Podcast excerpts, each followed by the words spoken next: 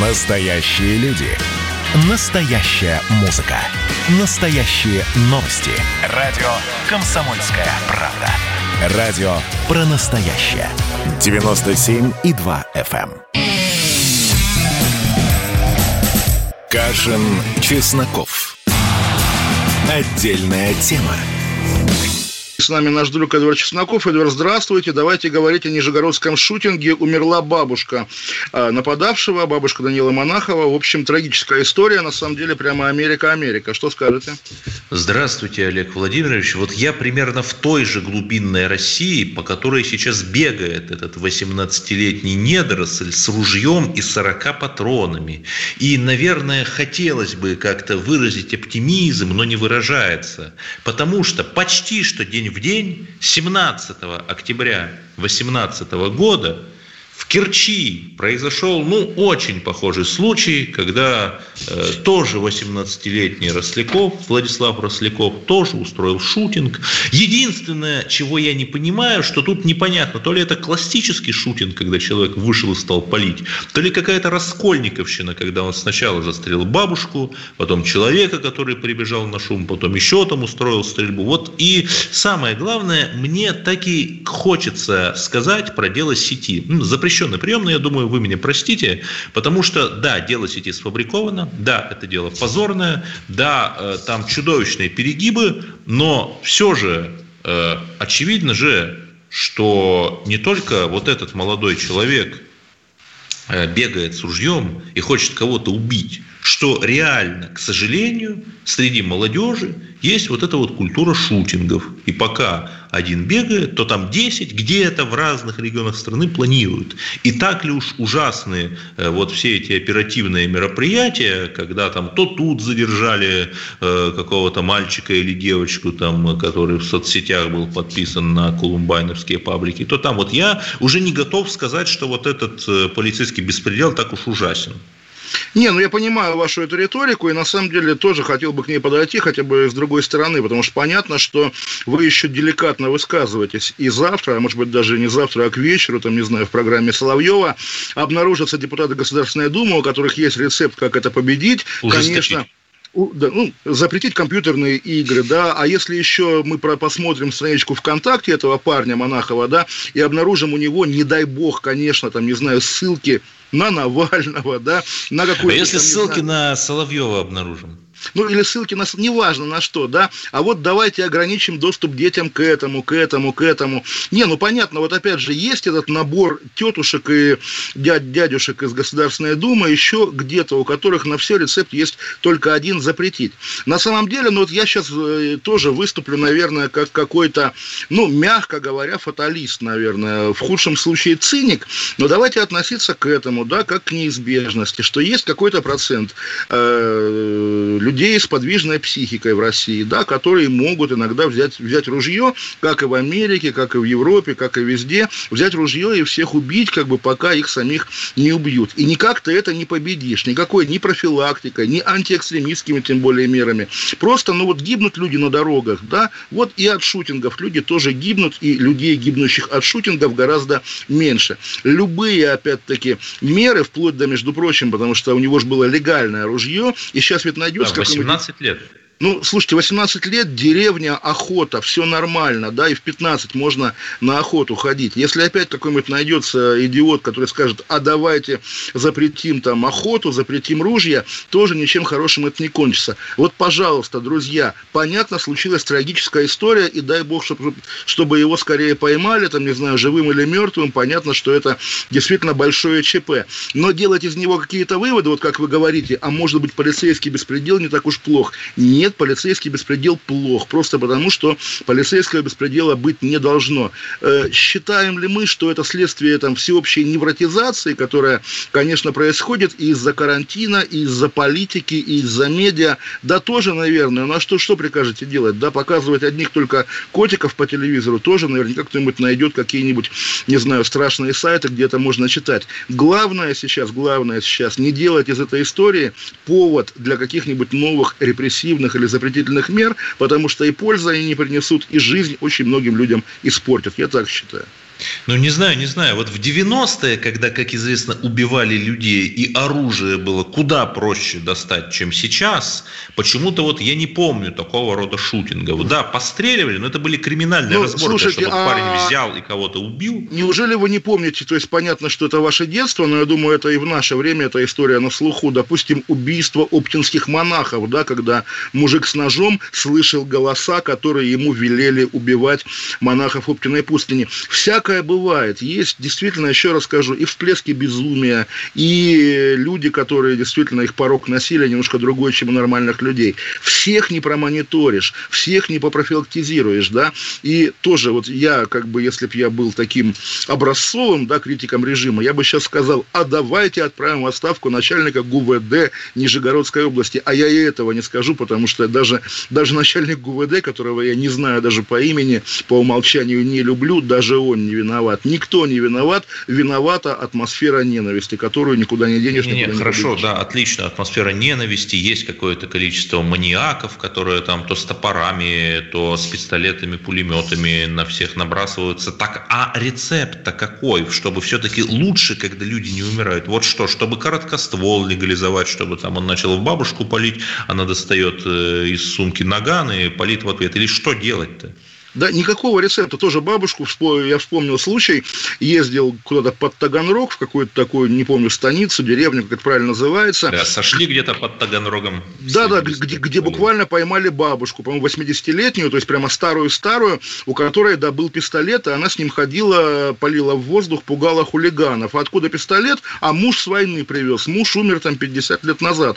И вот я писал, что ее должны посадить. Надеюсь, ее не посадили. Понятно, что я думаю, сейчас она уже умерла, лет 10 прошло прошло, но всякое бывает, опять-таки, всякое бывает, и вот еще раз, еще раз, еще раз, как этого избегать? Никак. Это неизбежно. Просто закон больших чисел. В России живет 140 миллионов людей. Ничего с этим не поделаешь. Ну, с Крымом ну, уже 146. Давайте. С, Крым, с Крымом уже 146, да. Да. да. Да, давайте ничего не запрещать сейчас. Давайте да, 146 процентов, 146 миллионов только сейчас. Легко, легко запомнить, трудно забыть. Да, давайте не делать никаких далеко идущих выводов из этого. Действительно, дай бог, чтобы на его страничке ВКонтакте не обнаружилась никакая оппозиционная риторика или там, не знаю, ссылка на наш с вами эфир. Представьте, да, он был поклонником Кашина и Чеснокова.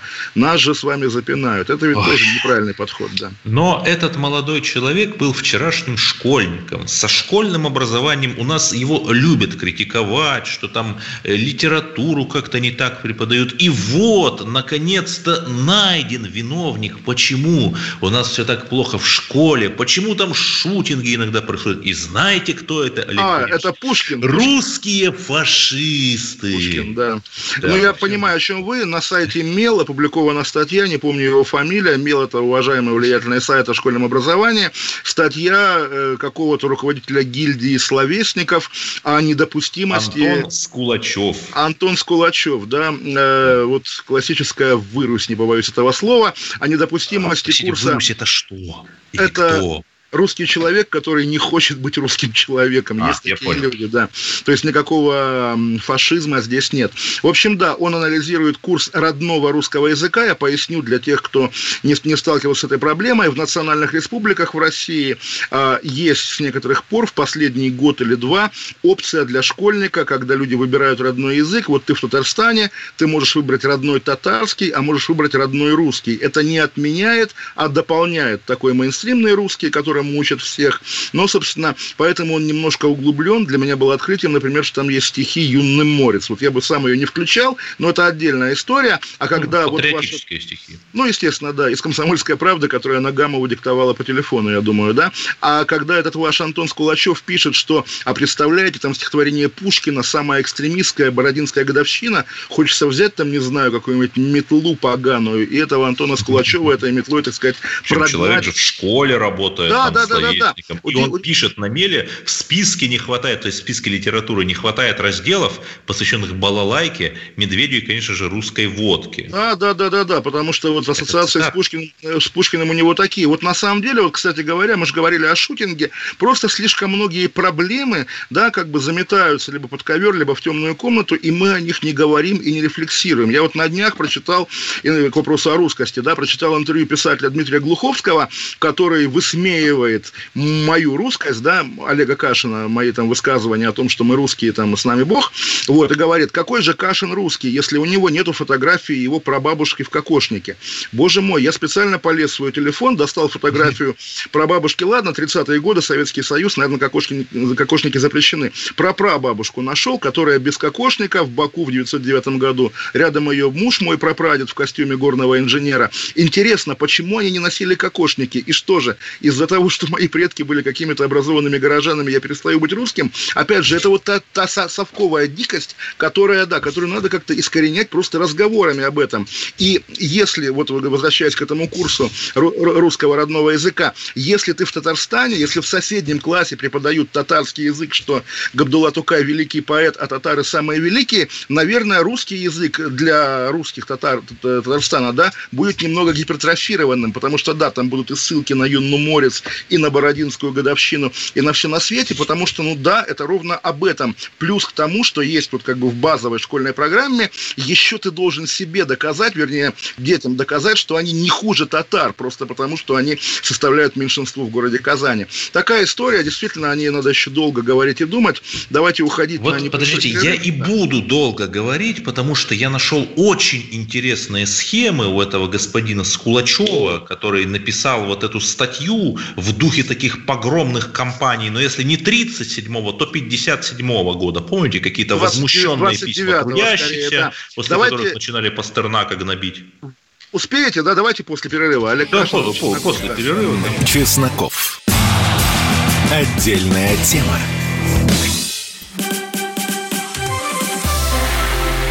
Это было начало. Это действительно история, которая будоражит. Так вся страна обалдела. И Россия родина слонов, она от океана до океана, да. И мы, мы всегда правы, мы никогда не сдаемся. И самое главное, что же будет дальше? Комсомольская правда. Это радио.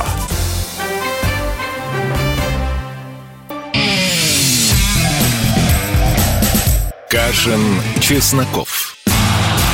Отдельная тема.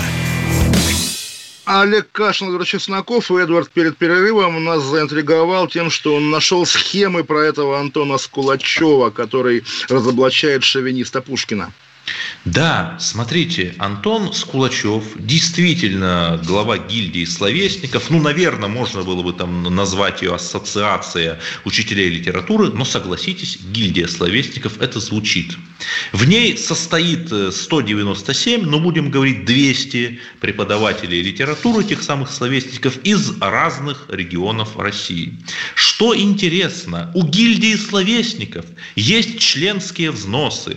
Это 500 рублей с человека в год. 200 умножаем на 500, получаем 100 тысяч. То есть, ну, уже неплохо, да? То есть, человек просто имеет 100 тысяч за счет того, что вот у него есть красивый сайт с гильдией словесников. Ну, Эдвард, это не миллион. Нет, это, это, нет, не это не проблема. Да. Вот сейчас будут миллионы. Еще человек, который критикует страшную, там, я, я не знаю, но э, все же знают, что такой важный проект – как русификацию России и родную русскую литературу курируют как минимум на Старой площади. И вот э, человек этот, Скулачев, получает грант.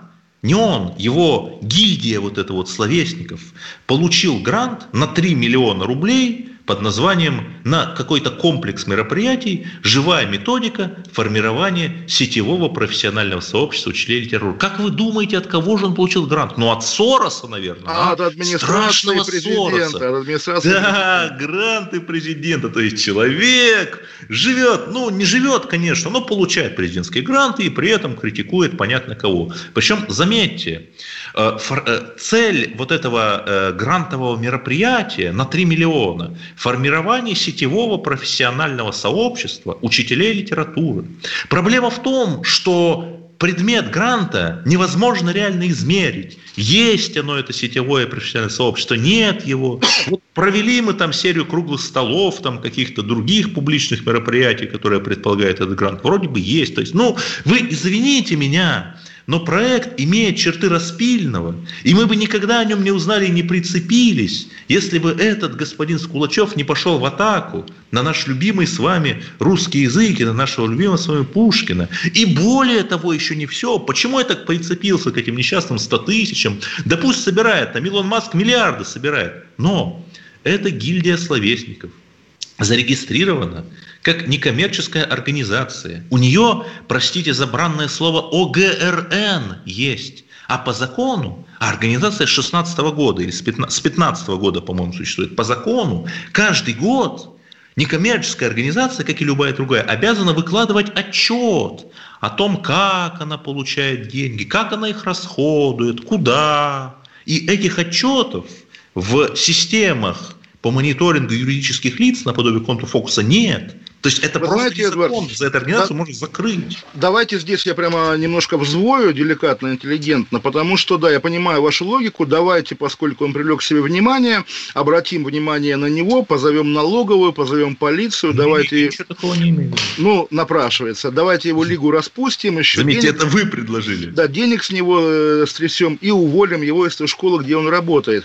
Это, конечно, неправильный подход. Я уверен абсолютно, что получение грантов администрации президента не должно влечь за собой публичную лояльность режиму, лояльность власти. Гранты должны получать талантливые Но Пушкин учителя. это не режим подождите, Пушкин это Пушкин, да, вы же говорите, что, а за Пушкиным стоит Кремль, да, за русификацией школ стоит Кремль, поэтому, вот, взгляды могут быть какие угодно, а вот, да, пушкинофобия, да, пушкинофобия должна порицаться не полицейским э, манером, да, или налоговым, который еще венец мученика на голову ему нацепит, да, этому Антону Скулачеву, а просто должно быть неприлично, просто не должно быть в России, в принципе, людей, которые будут говорить, что Пушкин чем-то плох. Пушкин наше все. Дорогой Антон Скулачев, я честно скажу, вот я, ну, как я старый юзер социальных сетей, да, я часто баню каких-то пользователей, которые там мне хамят и грубят. Обычно за переходы на личности. И я помню вот именно такой знаковый случай, когда я забанил, в общем,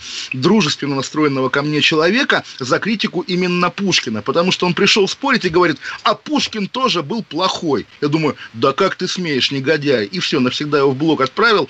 Тарас его звали, как сейчас помню, ну, понятно, украинец украинец. Вот, в общем, действительно, Эдвард, вот не идите по скользкой дорожке поиска повода прицепиться к этому, к этому Антону как э, к человеку, как-то нарушающему государственные законы. Никак он их не нарушает. Давайте по умолчанию к этому относиться. Опять же, если администрация президента дала ему грант, значит дала. Не будем сомневаться в ее компетентности. Ну а то, что он написал стыдную ерунду, просто выдающую в нем абсолютно, опять-таки, скажем это слово, вырусь, это отдельный вопрос, который заслуживает того, чтобы на эту вырусь показывать пальцем. Давайте на ненадолго прилетим в город Минск, где важные события продолжаются. Можно? Уломали. Разрешаю. Уломали. Спасибо. Ну, во-первых, да, обращаем внимание на судьбу брата Дарьи Домрачевой, нашей, нашей белорусской знаменитой биатлонистки, которого очень, брата зовут Никиту, очень зверски задержали, там проломили ему голову, все поломали, а он просто шел к маме, даже не участвовал в протестных акциях. Но это же такая белорусская рутина. Постоянно там все дело происходит. Сегодня выступал замминистра МВД белорусского, который сказал, что протестующих стало меньше, но они стали радикальнее, поэтому пускай они там не думают, мы будем и стрелять да, поэтому на можно какую-то струю, похожую да, на перечный да, газ да, да, броненосца. Да, да не только струю, там они огонь какой-то открывают, уж не знаю, холостыми, не холостыми. Нет, но, были, в общем, были видео с огнем. В общем, да. все тоже зловеще. А так-то главные новости этих выходных. Встреча Александра Лукашенко в тюрьме белорусского КГБ с членами Координационного совета там пребывающими. И, в частности, там мы впервые увидели известного и знакомого многим русского политтехнолога Шклярова, да, который, в общем, с ссадиной на лбу, с потерянным взглядом и, в общем, сломленный явно человек, а все его помнят пышущим и здоровым и оптимизмом. В общем, все грустно. Это Двоих... все напоминает визит Горького и других писателей на Соловки, на Да, только в роли, в роли Горького сам товарищ Лукашенко, да, угу. поскольку, поскольку никаких писателей у него нет, кроме Светланы Алексеевич, которая против него. Но, в общем, здесь я, на самом деле, вот я хочу этот, эту речь произнести, потому что очень много было слухов в последние последние два месяца о том, что э, после своего как бы вот этого морального, по крайней мере, поражения Лукашенко был вынужден полностью продать свою родину Владимиру Путину, и скоро будет Белорусский федеральный округ. Там либералы смотрели на эту историю с ужасом, патриоты и имперцы с надеждой, но мы видим, что Лукашенко делает то, что Путин, конечно, никогда бы делать ни сам не стал, ни ему бы не посоветовал, да, встречаться с э, лидерами улицы, уже сидящими в тюрьме. То есть представить себе Путина, посещающего Ходорковского в Краснокаменске или Навального а, в спецприемнике, да, ну нереально. Да, даже да, представить отвечающим там на какую-нибудь колонку Ходорковского в журнале СНОП его да, да, да, да, да, Он да, выше да. этого. Здесь, да, Путин выше этого. А здесь мы видим именно классического Лукашенко, который решает свои проблемы по-лукашенковски, причем тоже вопрос, какие проблемы. Может быть, он отдает себе отчет, что вот так удерживать а, власть в руках силой, как он это продолжает делать два месяца, рано или поздно у него не получится. И надо будет как-то договариваться даже с теми, кого он называл наркоманами и проститутками. Здесь очень интересная история, поскольку, да, мы видим, что он э, вернулся к своему прежнему этому многовекторному состоянию, да, когда одной рукой с полицейской дубинкой ты избиваешь брата Дарьи Домрачевой. Между прочим, она еще до, естественно, избиения брата осуждала оппозиционеров белорусских, говорила, что Лука, при Лукашенко Белоруссия похорошела и так далее. Интересно узнать ее мнение на этот счет сегодня. Сейчас в комментариях у нее, конечно, идет довольно дикая вакханалия комментаторов в Инстаграме Дарьи Домрачевой. Ну, по крайней мере, э, тоже мы обращаем на это внимание. И на самом деле, вот когда говорят, что мирный протест привел Лукашенко в эту тюрьму, все-таки не соглашусь, потому что у нас много евангелистов мирного протеста, но мы не все, я думаю, видим. И те факторы, которые его заставили туда прийти, может быть, министр Караев ему сказал, эй, старик, вот у меня там, не знаю, недвижимость на Лазурном берегу, я в нее поехать не могу, надоело мне избивать протестующих. Лукашенко вздохнул и пошел договариваться. Может быть, что-нибудь такое. Может быть, он до Путина не дозвонился, потому что у Путина, там, не знаю что, самоизоляция. Может быть, еще что-то. Но как-то мы видим нового Лукашенко, который, собственно, до смешения похож на старого Лукашенко, который был до выборов. Такая история. И э, я все-таки продолжу про деньги. Сегодня, сегодня Незадолго до нашей программы Совет Евразийского фонда стабилизации и развития, и с удивлением узнал, что есть такая организация, одобрил предоставление Белоруссии кредита на 500 миллионов долларов. Но я так понимаю, что вот это первый транш э, того самого э, кредита, или даже не первый, пишут, что еще, о, я просто проскроллил, кроме средств фонда, Белоруссия получит кредит на 1 миллиард долларов от России. То есть это получается еще сверх того, понимаете? Да, конечно. И э, я, в общем-то, не против. Но есть же такое понятие, как метаэкономика, как делают европейцы.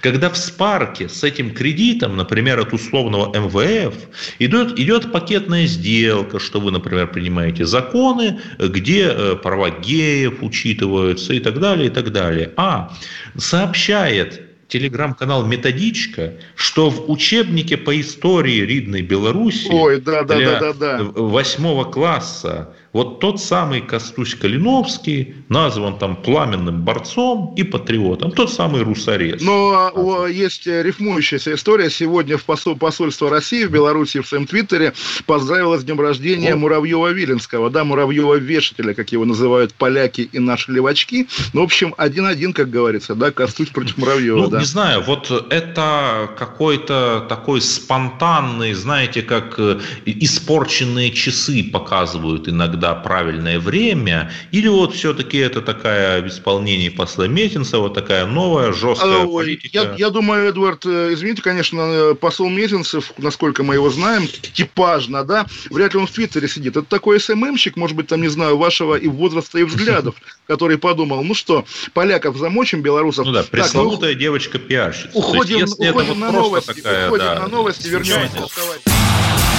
Отдельная тема. А вот о чем люди хотят поговорить, пусть они вам расскажут, о чем они хотят поговорить. Здравствуйте, товарищи! Страна слушает! Вот я смотрю на историю всегда в ретроспективе. Было, стало. Существует человек, который поставил перед собой цель, да, и сделал то, что сегодня обсуждает весь мир. Комсомольская правда. Это радио.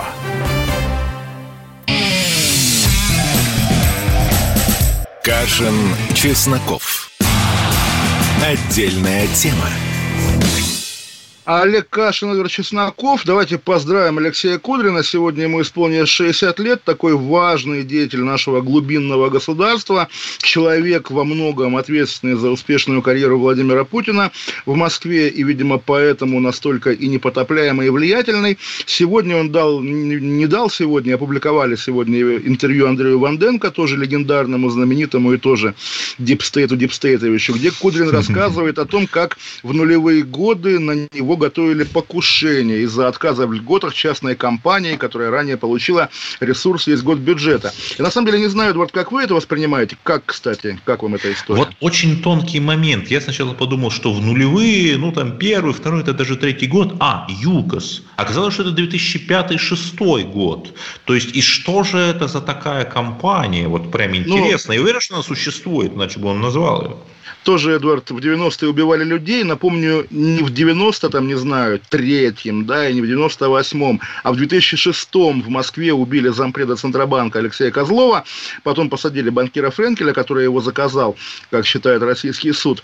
Но, в общем, при этом, даже несмотря на острую ситуацию в нулевые годы, откровенно говоря, я Кудрину не очень верю. И говоря об этой частной компании, да, мы можем перебирать, а какая это компания? Сургут нефтегаз, я думаю, Сургут бы посадил. Скорее, у него есть такие ресурсы, да, или кто там еще, Лукойл, то же самое. Вот, нет, ну, а прости, господи, конечно, мы не имеем в виду, что эти компании вообще могут... Нет, нет, да зачем им это? Они юристов наймут. Вот, вот, вот, я об этом и говорю, посадили бы, посадили бы. Скорее, да, скорее, вот похоже, знаете, вот я в детстве, в юности, читал детскую повесть Валентина Пикуля «Мальчики с бантиками». Не знаю, читали вы или нет? Нет, нет.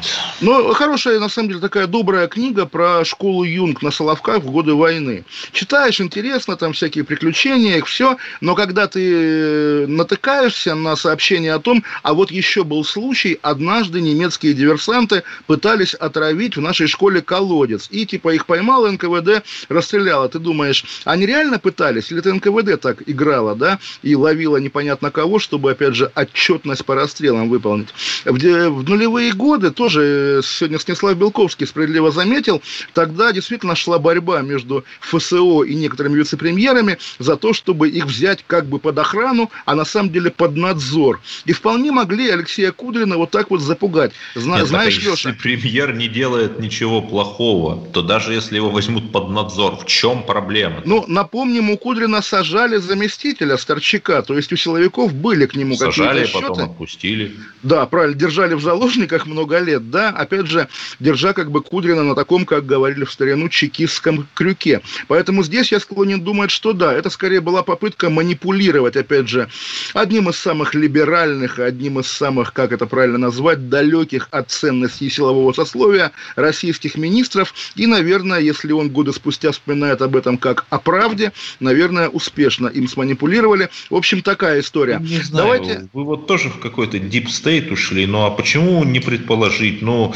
э, вот э, этого молодого человека из базы, там Магутина, по-моему, э, заказали люди, одна финансовая компания «Интернет-деньги», которая, чью деятельность он исследовал, да, заказали, да, да, да, чтобы пришел ЧОП. А это сейчас, а что там 15 лет назад было, Хор... Э, какие Эдвард, нравы? На, Я на вполне такие, верю ему. На такие вопросы всегда ответ. Если есть событие преступления, да, а заказ убийства – это преступление, где уголовное дело, где посадки? Даже Анатолия Быкова, помните, когда было когда он якобы заказал так называемого Пашу Цветомузыку, да, и Паша Цветомузыка изображал покойника, Быкова посадили. То есть, ну, по крайней мере, было уголовное дело и был обвиняемый. Здесь без уголовных дел и без посадок это то, что мы называем морозными историями. Вот Алексей Кудрин, человек, который когда-то мог хамить в лицо президенту России Медведеву, теперь как бы действительно рассказывает байки журналисту Ванденко. Вот что с нами стало 60 ну, Не знаю, не знаю. А, самое, конечно, интересно, э, что ничего, э, кроме вот этой вот истории, даже не из 90-х, а из нулевых, не всколыхнуло наше медиапространство из того интервью. Вот вы как думаете,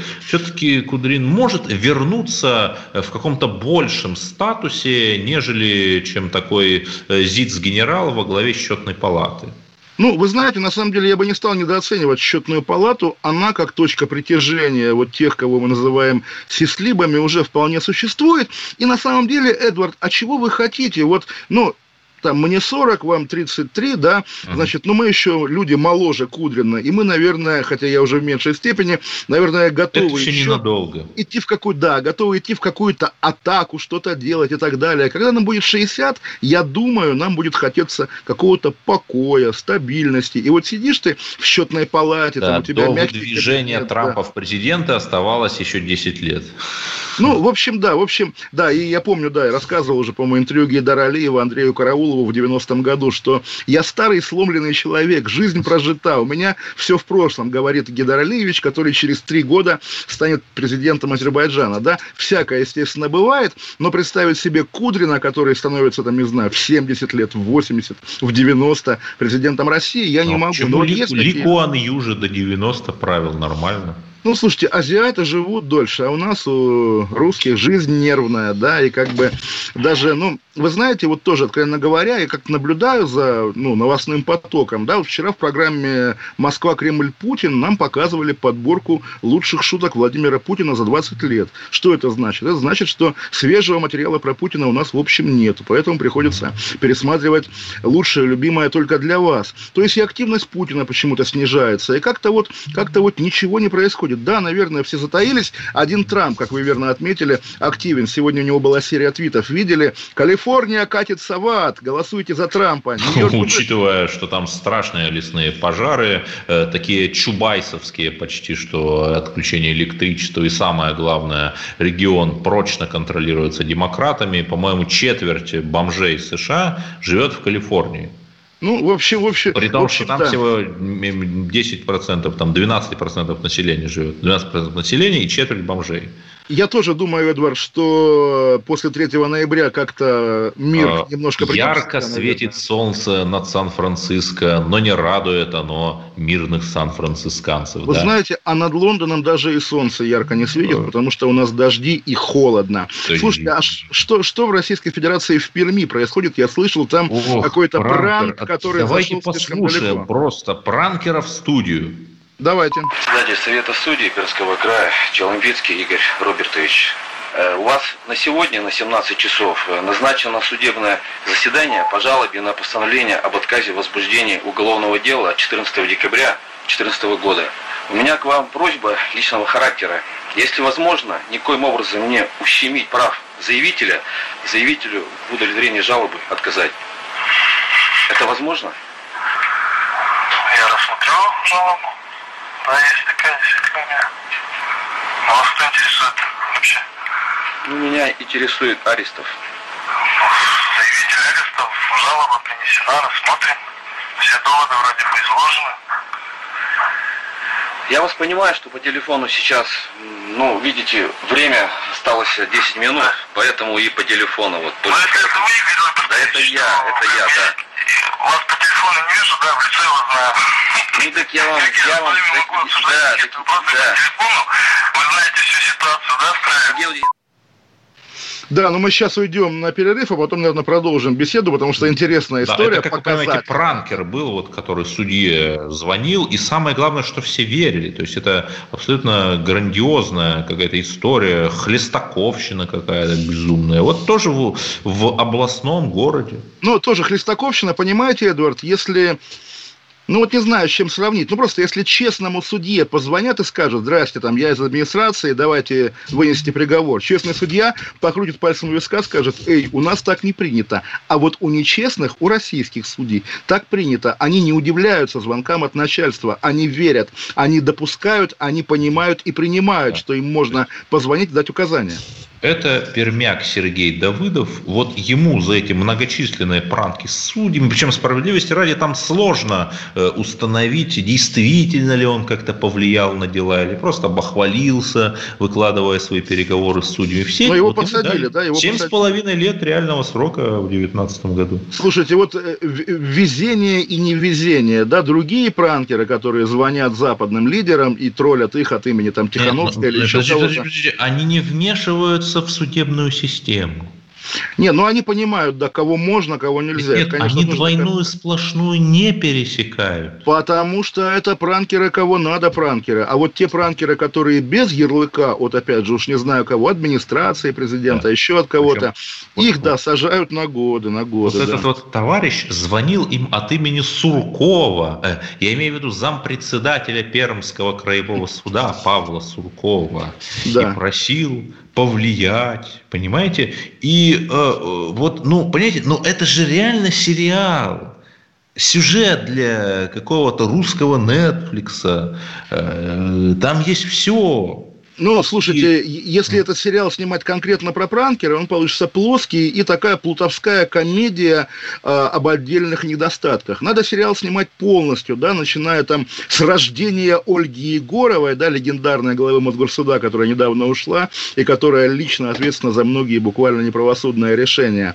Э, создание вертикали вообще власти, когда оказывается, что судебная власть, как бы, ну, конечно, независимая, но вот на здании Верховного суда статуя Фемиды с незавязанными Да, глазами, причем, потому но- что но- нет, я с вами не обмануть, да? соглашусь. Не соглашусь, потому что некоторые диалоги – это истинная нетфликсовщина. Например, он, он просит там оказать поддержку Единой России, там э, женщина силы спрашивает, а если единорос совершит преступление, что делать? Он отвечает, тогда будем созваниваться. Ну, гениально Нет, же. это, конечно, гениально, но еще раз скажу, это не отдельные недостатки, это система. В этом надо отдавать себе отчет. Уходим на перерыв, наконец-то, да. Чесноков. Отдельная тема.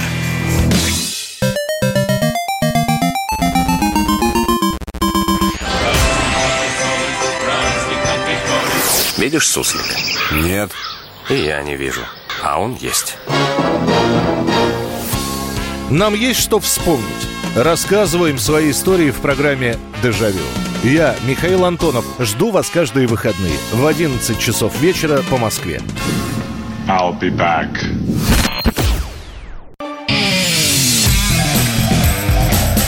Кашин, Чесноков. Отдельная тема. Олег Кашин, Эдвард Чесноков и наш уголок, не знаю чего, толерантности, гомофобии или наоборот. Мой добрый знакомый, журналист Ренат, Ренат Давлетгильдеев, открытый гей, заявил о намерении выдвигаться по Петербургу в Госдуму по тому же округу, по которому шел и всегда пытался идти. Э, подождите, это Милонов. тоже пранк в продолжении предыдущего?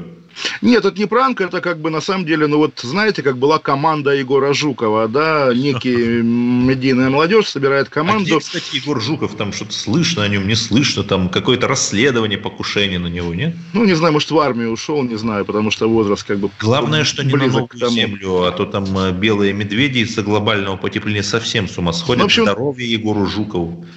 Так или иначе, просто, да, интересный кейс с моей точки зрения, потому что, ну да, в России, естественно, есть и официальная гомофобия, выраженная даже в законе о запрете ЛГБТ-пропаганды, есть, Нет, собственно... в законе о защите детей от вредоносной информации. Вы Это- не Да, передергивайте. да, да, хорошо, о защите детей. Есть э, такие анти-гей-погромщики, да, такие как Милонов, и, естественно... Типа мужского государства. То есть Да. есть как бы такие Да, да, более да, да, да. либеральные гееборцы, такие системные типа Милонова, есть такие более жесткие, там типа тех, о ком я сказал. естественно, да, вот как раз, когда хрупкий юноша, бросающий в одиночку вызов этой всей гомофобной системе, я думаю, там соберет и европейских премий кучу, там и кино Ну, про него снимут, и все на А свете. если уж, не дай боже, мы с вами старые циничные люди, на него там, в там кто-нибудь зеленку бросит, так все. Ну, это не дай бог. Ну, в общем, Не- да, меня, бог, меня здесь, конечно, да, меня здесь как раз это и смущает, что вот если мы с вами западные наблюдатели, да, с э, такими очень примитивными и плоскими представлениями о России, нам этого будет достаточно. А здесь, собственно, разговоры какого рода это я предлагаю вести? Во-первых, сама участие в Госдуме, такое умное голосование, да, по Навальному. А давайте привлечем внимание и этой публики к выборам в Госдуму тоже. Явоч, особенно я- явочку повысим. смотреться с националистами в одном флаконе. Да, да, да вполне, на самом деле, нормально. Во-вторых, во-вторых, да, понятно, Здесь что есть... нужна какая-то шутка про то, что главное, чтобы тыл наш был крепок, но я, наверное, Не промолчу. надо, Эдвард, не надо. Во-вторых, да, когда э, речь идет об этом законе или о Милонове, или о мужском государстве, ощущение тотальной гомофобии. При этом включи телевизор, как говорится, там сплошной гей-парад, и, в общем, понятно, Особенно что даже от- да, даже открытому гею в России ничего особенного не грозит. И вот все эти претенденты на звание русского Харви Милка, да, то есть вот того героя Шона Пена из кино, который когда-то выдвинулся там куда, в мэре Лос-Анджелеса, да, и, собственно, стал открытым, первым открытым геем в американской политике, да, все эти претенденты производят впечатление таких слегка лицемеров. А вот давайте мы изобразим противостояние гея с гомофобной системой и в итоге, да, огребем кучу аплодисментов. Мне это дико не нравится, поэтому, собственно, вот я при всей любви к Ренату Давлетгильдееву э, не шлю ему лучей поддержки, скажем так. Вот такой мой тейк деда Олега. Еще я слышал историю, интересную историю про блокировку издания «Таймер». И, кстати давайте говоря, все-таки да. к этому вашему другу Давлет, Давлет Гильдееву вернемся. Я понимаю, что если бы там вы были девочкой и сказали про, про моего друга гея, ну окей, Кашин, другие, это тоже нормально, это ваше право, Олег Владимирович, это нормально. Я ни в коей мере, нет, я вас понимаю, я принимаю вас таким, какие, как, какой вы есть. Я вас тоже люблю, между прочим, и не отдам вам вас. Не, Эдвард, все прекрасно, но тоже вот удивительное дело. Окей, а русский мужик не может дружить с геем? Это как-то неправильно? Он со всеми может дружить, даже с талибами может дружить, как мы выяснили недавно. Да, как, как известно. Есть, я не понимаю, к чему вы клоните здесь совсем. К чему да. я клоню? Что я-то считаю, я всех люблю, но за человека нужно голосовать не за то, что он там гей, или натурал, или сорокогендерная полиаморная сороконожка, а за то, что он конкретную программу предлагает. Окей, нам говорят, что он себя видит как медиатора проблем ЛГБТ-сообщества и защитника их. Отлично. Но а защитника русских? Вот русских. Кто ну, их защитит? Тоже, Эдвард, давайте, мы, мы, давайте мы русских, да, мы русских, да. Он, он геев, и всем будет вот, хорошо. Вот, Я хочу, мы нашли гармонию, теперь Хочу успеть обсудить таймер, маленькое предисловие. Да. Вот вы знаете, да, как армяне таймер, возбудили... Таймер. А, армяне, азербайджанцы, извините, возбудили дело против нашего тоже друга Семена Пегова, который находится в зоне конфликта в Карабахе и, соответственно, излишне лоялен армянам, за что, собственно, азербайджанцы его не и возненавидели. Понятно, что ха-ха курьез, да, журналист делает свою работу, а эти обезумевшие, значит, милитаристы э, возбудили мы, дело. Мы нейтралитет занимаем. Да, да, да, да, да, да, да. Но просто, просто да, вот нейтралитет, да, но не по отношению к России, ну, Эдвард. мы, мы помним историю про блогера вот того, да, как его звали, Лапшин, не Лапшин, Лапшин, не помню. Это Александр Лапшин, да. Да, который, был значит, э, да, побывал в Карабахе, да, был в Беларуси схвачен. Так вот, я легко представляю себе, я легко представляю себе, что и нашего друга Пегова в Беларуси, в той же самой по запросу Азербайджана, схватят и доставят в Баку. Его в поле. арестовывали как-то во время. Поле, да, да, да, конечно, конечно. Но я думаю, он не приедет, ему запретили приезд в Беларуси. Более того, я бы не исключал, дорогой Эдвард, что Пегова и в Москве могут по запросу Азербайджана по ошибке. Система слепая, да, шестеренки работают, схватить и выдать Азербайджану, а потом долго писать посты «Свободу Семену Пегову». И это именно история про сайт-таймер, максим, одесский сайт-таймер, максимально пророссийский, максимально говоря по-украински ватный, который в России что? Что? Я не знаю. Дали ему грант, наверное, на развитие русскоязычной Нет, Эдвард, вы не угадали. Его заблокировали как украинскую какую-то экстремистскую пропаганду. Вот такая история, которая указывает на ту слепоту российской Фемиды, про которую мы говорили в прошлом блоке, что да, когда звонят откуда-то от начальства у Фемиды глаза развязаны, а когда и на лоб звонят, выползают. Да, тогда на лоб выползают. Ну, в общем, что здесь скажешь? Понятно, да, господа, таймер действительно лояльный России сайт. Разблокируйте его скорее, а то это очень глупо выглядит. Ну, по крайней мере, делайте выводы, да, что нельзя быть настолько так сказать, тупой, да. что ли, система. И мы э, ругаем вот эту жа, этот жабий Facebook за то, что он там банит всех подряд. Но, по сути, а чем же э, наша православная российская медиасреда отличается?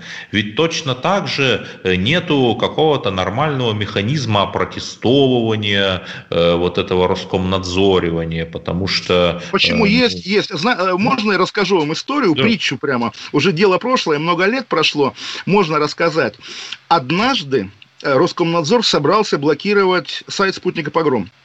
Блокировать по айпишнику. И мне позвонил знакомый человек и говорит, слушай, вот будут его блокировать, передай Егору, главному редактору, чтобы IP поменял. Я передал.